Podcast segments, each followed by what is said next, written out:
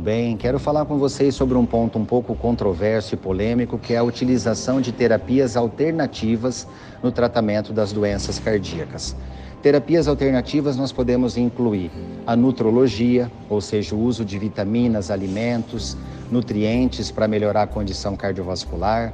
Nós podemos também usar outras terapias como meditação, musicoterapia, para tentar melhorar a qualidade de vida e o bem-estar e automaticamente diminuir o risco cardiovascular.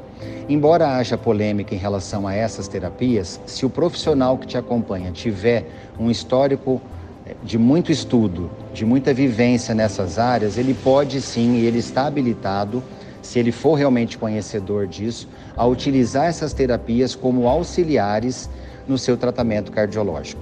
Claro que a gente não pode dizer que essas terapias serão totalmente prioritárias em relação ao medicamento, em relação à eventual cirurgia, mas elas podem sim melhorar o seu estresse, melhorar o seu metabolismo, melhorar o seu sono e automaticamente, no final de todo esse processo, garantir que você tenha uma saúde cardiovascular mais constante e mais duradoura.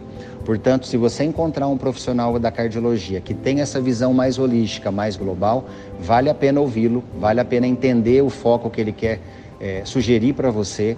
E se você ficar confortável, se você é, se sentir seguro, realmente você pode e deve adotar essas terapias que não vão atrapalhar o seu tratamento convencional e certamente vão poder colaborar agregando valores positivos à sua saúde cardiovascular.